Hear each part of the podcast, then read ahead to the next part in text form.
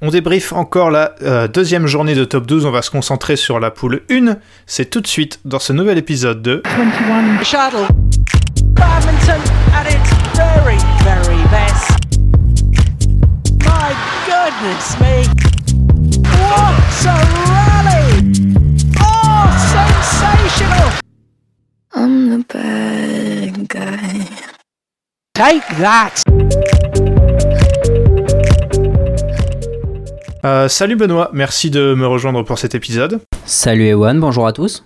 Euh, Benoît, pour ne, ne, rien cacher à nos auditeurs, c'est la deuxième fois qu'on enregistre cet épisode puisque la première fois on a eu un problème euh, de, micro. Et je me dis, c'est peut-être pas plus mal euh, pour nous et pour ce qu'on va débriefer parce que quand on l'avait débriefé la première fois plus à chaud, on était passablement remonté et un peu dégoûté de ce qui s'est passé dans cette poule où en gros il y a eu trois rencontres assez inintéressantes et vite expédiées. Mais t'inquiète pas, hein, si, si, si t'as peur que je parle pas de talent comme je l'ai fait hier quand on a enregistré l'épisode, tu seras pas déçu. Hein. J'ai pas changé d'avis. Euh, non, l'avis n'a pas changé. On sera un peu moins remonté et encore, je, je sais pas puisque là, je, je me suis remis dedans et effectivement, je suis encore assez, euh, assez, assez déçu. Bon, c'était pas, c'était sympa dans la poule 2, euh, même si c'était pas la plus grande journée de top 12 qu'on ait jamais vue. Et la poule oui. 1, euh, c'est, c'est bien pire. On va commencer par euh, parce que, alors, il y a eu trois scores euh, très très euh, très très larges, on va dire, trois gros gros écarts dans les trois rencontres, mais c'est pas trois fois le même scénario, on va dire, il y a, y a 7-1 et il y a 7-1. On va commencer par le 7-1 infligé par Chambly à Aix-en-Provence, et on va dire que c'est la meilleure rencontre, parce que même si sur le papier, Benoît, je te lance là-dessus, même si sur le papier, euh, 7-1, c'est très, euh, bah voilà, c'est une grosse correction. Sur le terrain, il y a eu pas mal de matchs accrochés et euh, bah, Aix pourra avoir euh, des regrets finalement. Oui, c'est ça. C'est oui, c'est serré, mais enfin non, c'est pardon, c'est non, c'est pas vraiment serré plutôt que je veux dire. Parce que oui, il y a eu 7-1, mais parce que euh, en fait. Quand on regarde le, seul match qu'a gagné Aix, aurait dû faire 8-0. Mais finalement, quand on regarde les matchs, le contenu et, et le score, clairement, Aix à chier dans la colle sur certains matchs, je pense qu'on peut le dire, on va revenir plus en détail, mais si on juste en se focalisant sur la rencontre, à mon sens, avec ces équipes, on parlera des absents après, ça aurait, ça aurait dû faire minimum bonus défensif pour, pour Aix. On va commencer par le seul match gagné par les, par les visiteurs. Euh, c'est le simple homme 2 où Adeshandra Indrabagus a, Indrabagus, pardon, a battu euh, le finlandais Itu Aino euh, 22-20 15-21, 21-19, et tu parles d'un match comme euh, un match que, entre guillemets, on n'aurait pas dû gagner bah, Aix, oui. euh, parce que j'imagine que comme moi, euh, ce match, tu le voyais plutôt, euh, tu le voyais plutôt tomber côté Chambly, parce que Etuaino, même si on le voit plus énormément sur le circuit international et plus en simple, euh, il aurait peut-être dû battre Adeshandra, qui est quand même un, un vétéran, qui maintenant est un bon simple homme 2, mais qui, qui est prenable quand même quand tu joues à Chambly. Ah ouais, mais visiblement, celui des deux qui a les pattes, c'est pas Adeshandra, hein. Euh, franchement, je veux pas être trop dur parce qu'Etoino il rend beaucoup de services en double à Chambly maintenant, moins en simple, mais là on a bien vu que c'était trop compliqué. Il, a, franchement, je pensais vraiment pas le voir à ce niveau-là et ça m'a fait de la peine par rapport au Etoino qu'on a connu il, il y a seulement quoi, je dirais même, enfin ouais, il y a deux ans. Ouais, avant, avant les, les, championnats interrompus par le Covid, ouais. euh, c'était encore un simple homme 2 qui parfois jouait simple homme 1 comme quand Thomas Roxel n'était pas là, euh, qui était très très solide. Maintenant, c'est vrai que ça a l'air d'être quand même. Moins le cas. On va parler de, maintenant des matchs qui auraient pu tourner dans l'autre sens. Euh, et il y a notamment, je pense, les deux matchs de Ronan Labarre. Benoît, tu me diras ce que t'en penses. Il perd, il perd, en double homme avec le Danois Jesper Toft contre les Français Eloi Adam et Fabien Delru. Euh, 18-21 21-10, 21-19, et il perd avec Maria Mitsova en mixte contre Fabien Delru et Lauren Smith. Un match euh, donc perdu 21-18, 26-24, où ils, ont eu, je crois, Benoît, 6 euh, volants de match, c'est ça, et j'imagine que quand tu parles des, matchs qu'aurait pu gagner X, tu faisais référence peut-être en partie à ces deux-là. Ouais, carrément, c'est 6 volants de 7 dans le deuxième, et surtout, euh, je, vais redire un peu évidemment ce que je, t'ai dit hier, mais il y a des volants où Fabien Delru il est à, la ramasse pardon. Euh, il y a 20-17 je crois ou 20-18 déjà. Euh, et ils doivent finir. Clairement il y a des volants pour finir. C'est pas juste euh, Fabien Delru Laurent Smith ils ont sorti des points monstrueux. Non c'est qu'ils ont raté leur chance clairement ils l'ont eu. Et c'est frustrant parce que autant en double homme je m'attendais pas à forcément grand chose enfin en tout cas je m'attendais pas à ce que Aix ramène un point, autant sur ce mixte, oui. Et hum, on va parler du double homme, mais euh, je, sais que c'est un, sujet euh, qui, toi, te tenait, euh, te tenait à cœur, mais c'est pas forcément la meilleure association. Et même si l'association Labar-Sosonov a moyennement marché, l'association Labar-Toft, euh, bah, on a quand même quelques doutes. Ouais, alors moi justement, tu parles de match que, que, que tu voyais pas où tu voyais pas ex gagner sur le double homme. Moi justement, je pensais Ouais. que c'était prenable, euh, mais j'avoue Mhm. que euh, j'avais juste une vague idée du niveau de Jesper Toft et j'ai été pas mal déçu. Euh, je sais pas ce que tu en penses, tu me diras après Benoît. Ah, mais moi bah je, le voyais, je le voyais meilleur ce Danois euh, qui est très très grand, plus grand que Ronan Labarre, ce qu'il faut ce qu'il faut faire déjà. Mais du coup, il est là le problème, c'est qu'en fait, euh, c'est deux joueurs très très grands. Alors euh, tu me diras, Ronan Labarre, il joue avec Lucas Corvet, qui est pas le plus petit des joueurs euh, sur le circuit international, Oui, et ça oui. marche. Sauf que là, bah, Toft, il est trop lent, en fait. Et dès que les Eloi Adam et Fabien Delru, qui sont des modèles euh, un peu plus petits, on va dire, euh, accélérés, c'était, c'était très compliqué pour les, pour les Aixois, et, et ils se sont fait, ils sont fait un peu manger là-dessus. Ils ont eu du mal à défendre, et du coup, ouais, assez déçu du niveau de, de Toft. Et euh, même si jamais tu dois faire jouer euh, ce, ce joueur danois, bah, dans ce cas-là, mets-le pas avec Ronan Labarre, parce que je pense que ça, les deux, j'ai du mal à voir comment ça peut, ça peut marcher. Alors, ça pourra marcher face à d'autres paires de top 12 moins fortes, même si euh, il y en a, il y en a pas beaucoup. En plus, dans cette poule-là, il y a Lane Vendy, par Ouais, exemple. ouais. Mais euh, contre une paire de bon niveau, non, je vois pas comment ça peut, ça peut fonctionner. hein. Ouais, euh, bah je, partage. Maintenant, euh, moi, Jaspertov, je l'ai pas trouvé si mauvais. J'ai trouvé que c'est plus l'association avec Ronan Labarre qui lui avait coûté cher, plus que son réel niveau. Parce que je pense que Jaspertov, il a un apport important. Et justement, en mixte, euh, face à la paire Adam Delru, tu vois, je l'ai trouvé vraiment beaucoup plus intéressant. Et je pense vraiment que l'association Labarre-Toft, elle est pas, pas idéale. Maintenant, euh, faire venir euh, Toft et Sosonov, j'ai conscience aussi que c'est compliqué euh, niveau budget, probablement, pour, pour Aix. Puis ça veut dire que chacun joue qu'un match, donc c'est forcément compliqué. Mais effectivement, la paire Labarre-Toft, c'est compliqué.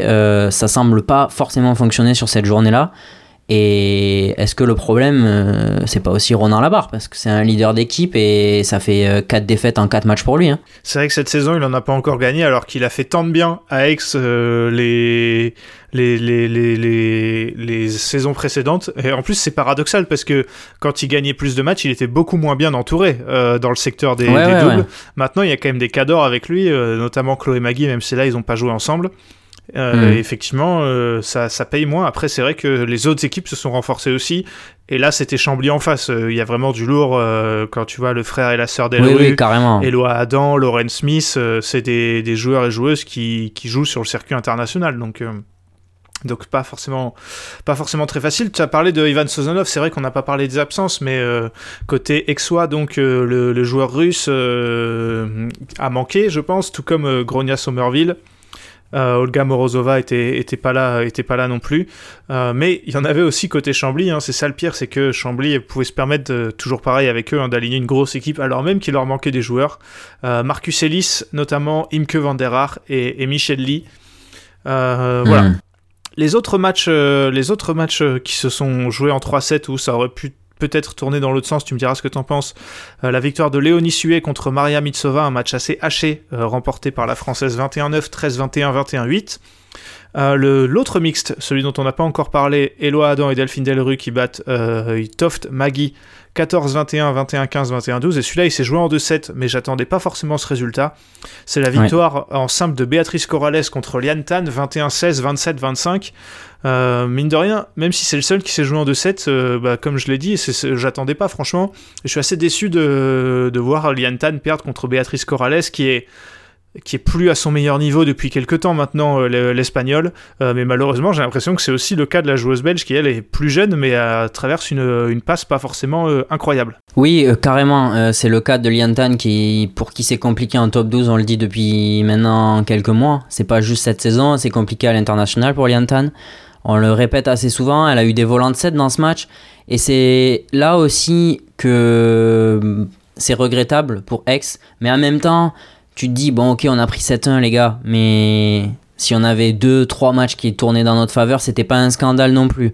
Donc c'est un, un 7-1 qui est pas si catastrophique dans les faits, parce que du coup, tu prives quand même Chambly du bonus, tu te condamnes pas non plus, et il y a quand même des motifs d'espoir. Euh, si on rejoue la rencontre, je suis pas persuadé que ça fasse 7-1, donc euh, malgré tout, c'est un 7-1, mais c'est, je sais pas ce que t'en penses, mais on, on- c'est très sévère en fait au vu de la rencontre. Ouais, il y a deux trucs. Il y a déjà un. euh, avec l'équipe que X a alignée là, je pense qu'en top 12, ils peuvent quasiment euh, battre ou poser des problèmes à tout le monde. Bah oui. Euh, Peut-être à part Chambly et éventuellement Fausse. Et de deux, ouais, avec cette équipe alignée et les, le scénario des matchs, il y a beaucoup de trucs qui n'ont pas tourné en leur faveur. Après, Benoît, Bah oui, oui. toi et moi, on le, on le sait, comme dans tous les sports, enfin, c'est pas de la chance. Au bout d'un moment, si dans deux ou trois matchs, ils ont pas converti des volants de 7 et que Chambly de leur côté l'ont fait, c'est qu'il y a, quelque chose aussi, tu vois. Pour le fait d'être euh, à domicile pour Chambly, a peut-être joué un petit peu, mais il n'y a pas que ça. Oui, oui, bien sûr. Et d'ailleurs, je, le vois dans mes notes, mais j'en ai parlé quand on a tourné la première fois, pas aujourd'hui. Euh, le mixte 2 qui se joue euh, donc en deuxième match où Ronan Labarre et Maria Mitsova ratent 6 volants de 7 de deuxième set, c'est le deuxième match. Donc, est-ce que, tu vois, euh, si tu prends ce deuxième set et, potentiellement tu gagnes ce match, et ben dans la tête de ton équipe, c'est pas aussi la même chose. Et quand t'es le leader qui est Ronan Labarre pour Aix, ça peut changer pas mal de choses. Maintenant, je reste persuadé que au match retour, à Aix, même si on réaligne les deux compos identiques, ça fera pas 7-1. Je pense aussi, ouais. J'ai le même, euh, le même, euh, le même avis. Et voilà, je cite le match que je n'ai pas cité, c'est le simple homme 1, la victoire assez facile de Thomas Rouxel face à Alexandre Françoise, 21-16, 21-15. Encore Thomas Rouxel, encore un joueur qui n'est pas à son meilleur niveau actuellement, mais là face à Alexandre Françoise, je pense qu'il y avait un écart de niveau suffisamment important pour qu'il s'impose tranquillement. Oui. On va passer à la deuxième rencontre. Foss qui reçoit Rostrenin. I'm the bad guy. Take that! Et c'est là, Benoît, que on ne peut pas s'arrêter juste au score d'une rencontre, puisque euh, là, le score va être le même, à savoir 7-1 pour les locaux, c'est-à-dire Foss contre Rostrenin. Mais par contre, la teneur des matchs n'a pas du tout été la même, puisque tous les matchs ont été très très très expéditifs, même celui qui a gagné Rostrenin, est tellement expéditif qu'il y en a, un- il y en a même un qui sait même pas jouer.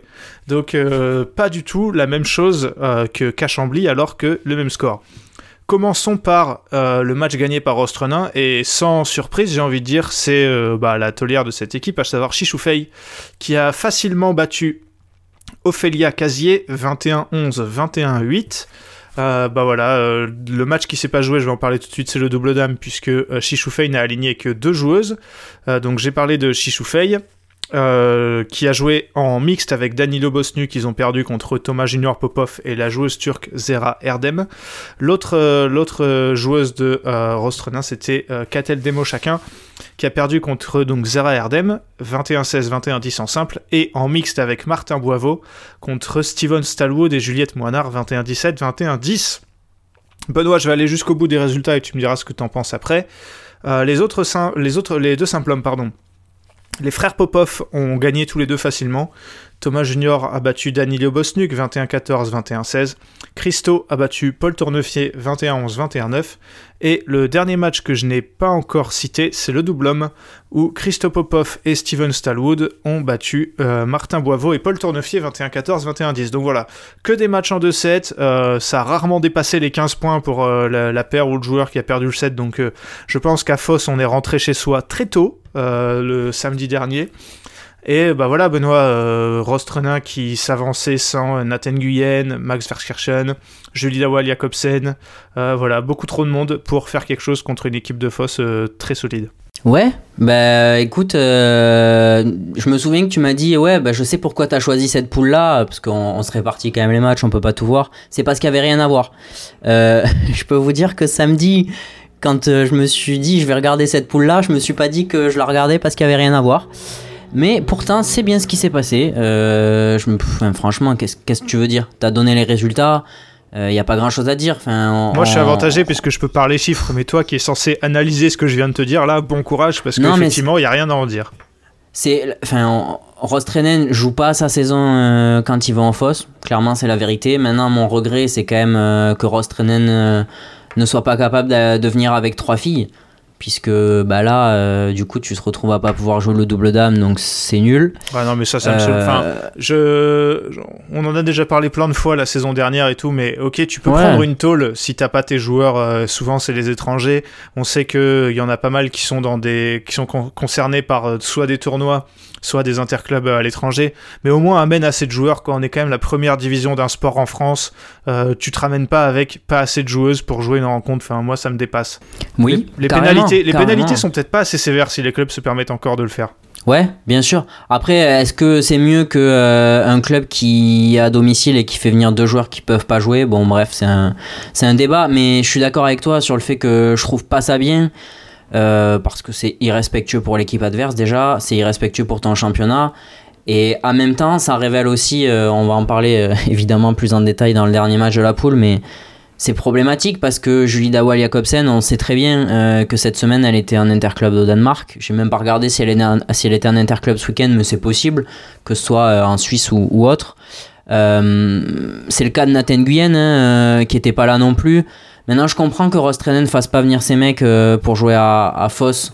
parce que clairement la saison se joue pas là. Maintenant, tu l'as dit, ne pas avoir l'équipe complète pour jouer tous les matchs de la rencontre, ça, ça me gêne.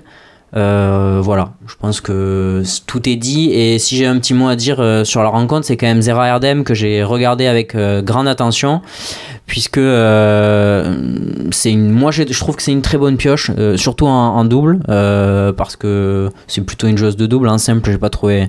Il n'y avait pas grand chose à analyser sur le match, mais c'est surtout en double avec Thomas Junior Popov où vraiment elle m'a fait forte impression. Un profil un peu à la Van der Haar, peut-être plus mobile.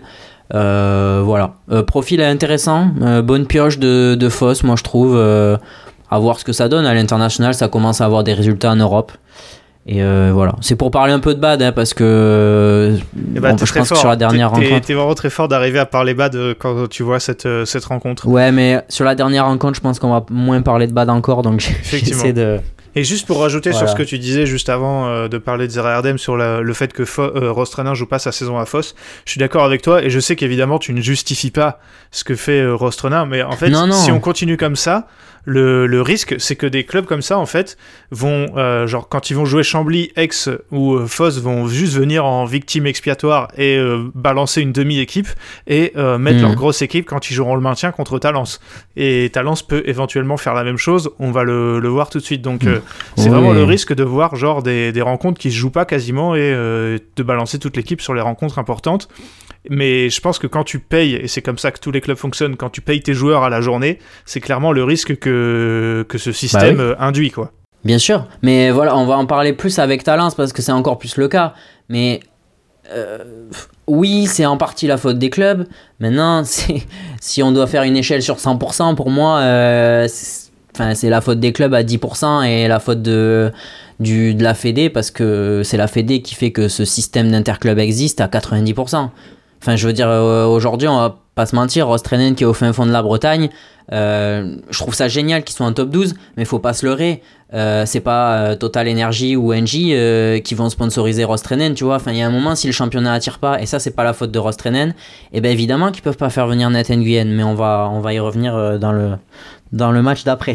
Voilà, et, mais comme je l'ai dit aussi dans la poule, euh, dans la poule 2, quand on parlait de d'Arras, je crois, euh, un bon Mhm. recrutement, c'est recruter des bons joueurs, mais c'est aussi recruter des joueurs qui sont là. Euh, c'est bien beau d'annoncer Nathan Guyenne, mais si moi j'en vois pas la couleur et qu'il joue en Suisse, bah, je m'en fiche, en fait. Donc Ouais, je, suis ouais, assez, ouais. je suis assez déçu quand même. Allez, on en parle, on la tease depuis un moment, on va en parler, comme ça ce sera fait. La dernière rencontre entre R sur la lisse et Talence. Aimez-vous le badminton? Il s'agit là d'un sport qui ne déçoit personne. Euh, si vous trouviez que 7-1 c'était un écart euh, trop important, et ben vous allez être déçu puisque là ça fait 8-0 en faveur du LVA, donc qui recevait, euh, qui recevait Talence. Là aussi, un match ne s'est pas joué, à savoir la- la- le simple Dame 2. Alors, euh, Talence a eu, euh, a eu des, des problèmes, Benoît, ils ont été euh, minés par beaucoup d'absences pour, des, euh, pour des raisons différentes.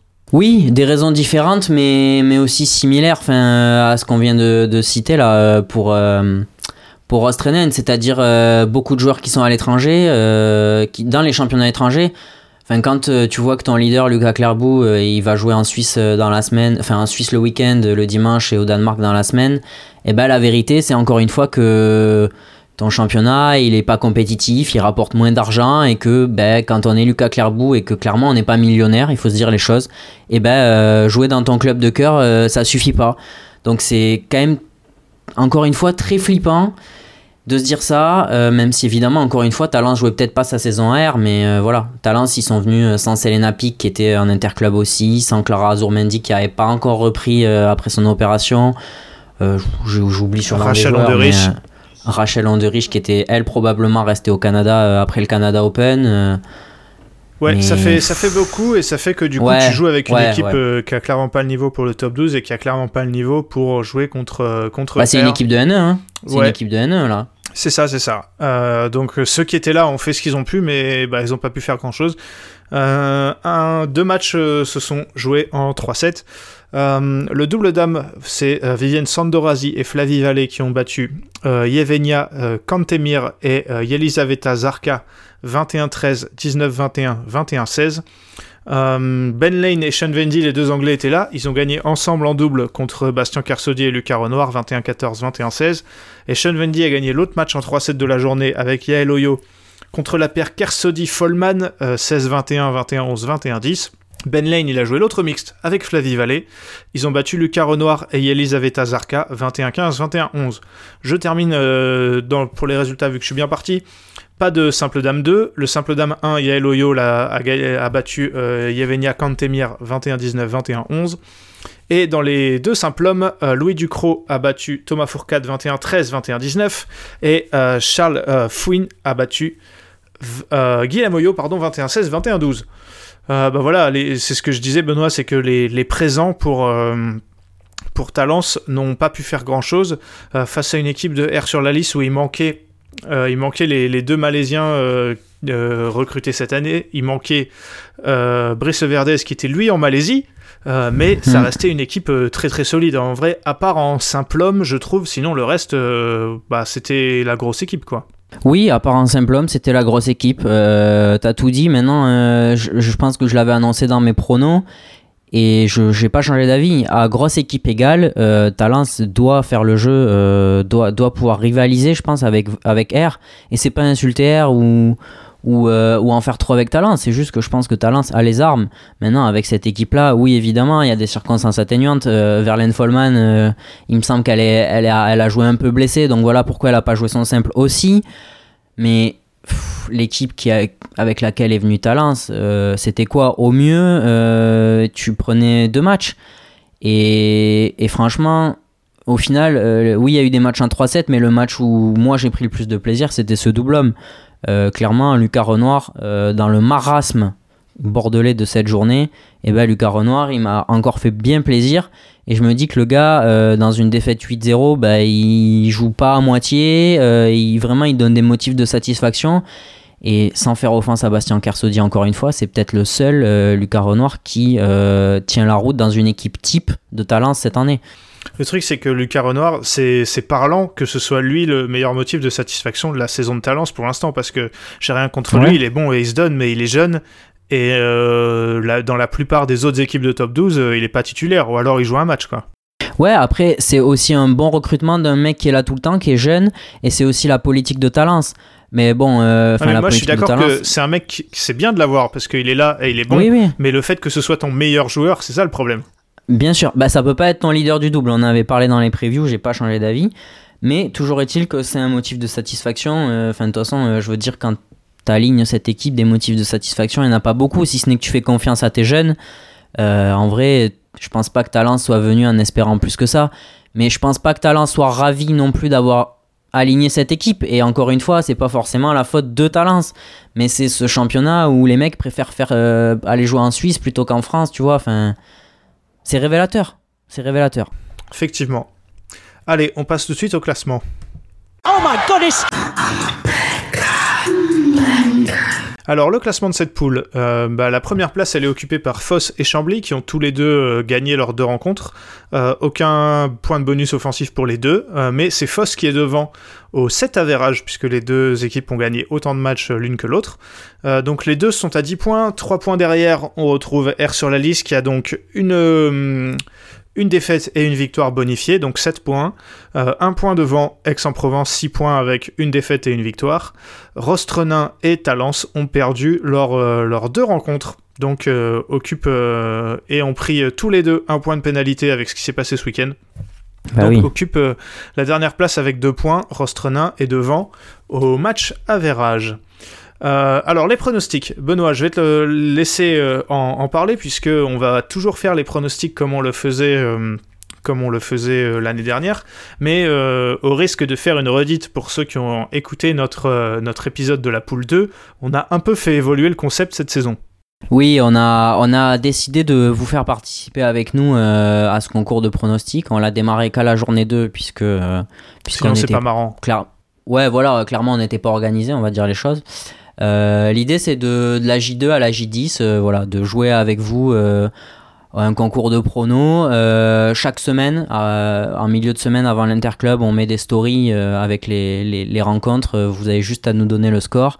On le refait le vendredi pour être sûr d'avoir pris un maximum de monde. On, on a conscience que tout le monde n'est pas sur, sur ses réseaux sociaux tout le temps. Vous pouvez aussi nous envoyer tous les résultats par message avant, avant qu'on mette les stories si vous voulez. Euh, voilà, nous après on s'occupe de tout. Euh, Qu'est-ce que un bon score, euh, un bon vainqueur pardon rapporte un point. Le score exact rapporte deux points. Donc vous l'aurez compris, un match nul ça rapporte deux points. Ensuite, à chaque, chaque fin de journée, on publie, on publie le classement et, et puis à la fin de la saison, on aura, on aura probablement, je l'espère, un vainqueur. Voilà, euh, et on espère que ce sera un de nous deux, même si euh, c'est loin d'être sûr, puisque là on est, je crois, à 26, et que euh, c'est pas très bien parti pour un de nous deux. Je dirais pas lequel, Euh, mais moi je suis plutôt satisfait si ça peut vous donner, euh, si ça peut vous donner un indice. Non, mais voilà, euh, n'hésitez pas, euh, comme Benoît l'a dit, euh, vous pouvez nous les envoyer donc par les moyens que vous voulez, mais pour vous, ce sera sûrement plus pratique de répondre aux stories que fait Benoît, puisque comme ça, d'une, ça vous le rappelle, et de deux, c'est un moyen facile de nous communiquer le, résultat. Donc on est ravis de faire ça avec vous et on espère être toujours de plus en plus nombreux puisque même si vous avez raté le début, vous pouvez toujours nous rejoindre, vous partez avec un petit handicap puisque vous n'avez pas les points de la, de la deuxième journée, mais ça peut toujours être marrant et en plus ça se, ça se rattrape. Euh, donc voilà, maintenant va, vous, les pronostics, vous nous les envoyez, mais les nôtres euh, sont, euh, sont publics, donc on, les, fait à chaque fois dans l'épisode, donc vous pouvez vous en inspirer si le cœur vous en dit et si vous pensez que on, a, des chances d'avoir bon. Benoît, qu'est-ce que tu penses de la rencontre au sommet qui va arriver le, le 12 novembre entre les deux leaders, Chambly qui va recevoir Fosse-sur-Mer? Bah, c'est une vraie bonne question. euh, pour tout, bah, du coup, pour tout vous dire, vous savez qu'on a enregistré l'épisode hier. Je me souviens même pas ce que j'ai annoncé Moi hier. non plus. Euh, je, je vais dire 5-3 Chambly. Ok. Euh, moi je vais dire 6-2 Chambly. Ok, avec des victoires sur les deux simples, c'est ça? Voilà, les deux simples Homme, hommes, les deux frères homme. Popov qui gagnent. Ok. Je pense que ce sera tout. Mais ça va être une belle rencontre en tout cas, j'ai hâte de voir ça. Ouais. Aix-en-Provence qui reçoit Talence. Et je vois bien Talence aller chercher un bonus défensif, donc euh, 5-3 pour Aix. Ah ouais. Talence, on va pas vous on va pas vous le cacher, on va être honnête avec vous. Euh, Oui, oui, oui. On a eu des des insides euh, qui nous ont dit qu'apparemment l'équipe sera bien différente de celle qu'on a vue euh, ce week-end et qui sera bien plus compétitive. On est honnête avec vous, on aurait pu vous dire qu'ils vont envoyer l'équipe B pour que vous ratiez vos pronostics, mais on va pas faire ça. Euh, je vais dire que euh, ça va faire 4 partout. Oh, j'ai longtemps hésité, mais clairement, hier, euh, on va pas vous mentir, on avait annoncé 7-1 et 6-2. hein, donc euh, voilà, comme l'a dit Ewan, on, on a aussi euh, des infos. Effectivement, on espère d'ailleurs que cette rencontre peut être une des plus belles de cette poule finalement. Ouais, ouais, parce qu'en vrai, à- au complet, euh, je pense que Talence Ah a bah les ouais. armes pour, pour, embêter, pour embêter X, qui a pas été aussi impressionnant que ce que je pensais en ce début de saison. Carrément. Et la dernière, Rostrenin, qui reçoit R sur la lice. Euh, c'est une euh, très bonne question. Euh, J'ose espérer que Rostrenen envoie la grosse équipe. Ah, ça va être compliqué. Je commence même. si tu veux. Ouais, Euh, vas-y. je pense que R sur la lice va aller gagner 5-3. ce sera, ce sera 4 partout pour moi. 4 partout, donc on voit quand même tous les deux une rencontre serrée, alors que bon, le résultat de cette semaine des deux équipes euh, nous, Ouais. nous ferait plutôt Après, pencher tu- la balance en faveur euh, d'R sur lice, mais on espère que Rostrenin pourra avoir une équipe un peu plus Tu- compétitive. Voilà, on peut légitimement penser qu'à domicile, il y aura du Julie Dawal Jacobsen, peut-être la première de Nathan Guyenne. euh, Voilà. On espère, ouais. Histoire Ouais, bah de, oui. de le voir affronter Brice Verdes, il y a pire comme match quand même. C'est clair, ça peut être Tchea, mais attention, euh, on sait pas avec Aussi. qui il ira à l'extérieur, mais, mais ça peut être sympa. Ça peut être très sympa.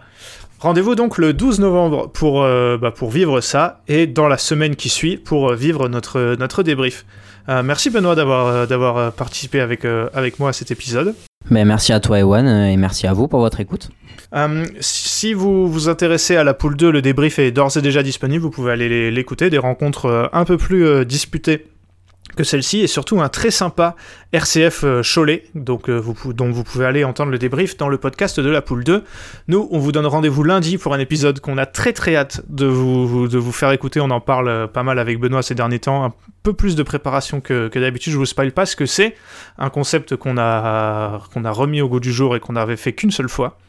Donc euh, ça, ce sera disponible dès lundi. Et ensuite, euh, on l'a pas encore dit, mais euh, des, des épisodes très sympas, puisqu'il y aura le Danemark Open, les IFB, le Hilo Open en Allemagne, et au milieu de tout ça, les championnats du monde junior. Donc pas mal de trucs à écouter sur 21 Shuttle. Et j'espère que vous serez au rendez-vous. On a hâte de vous faire écouter tout ça. À la prochaine.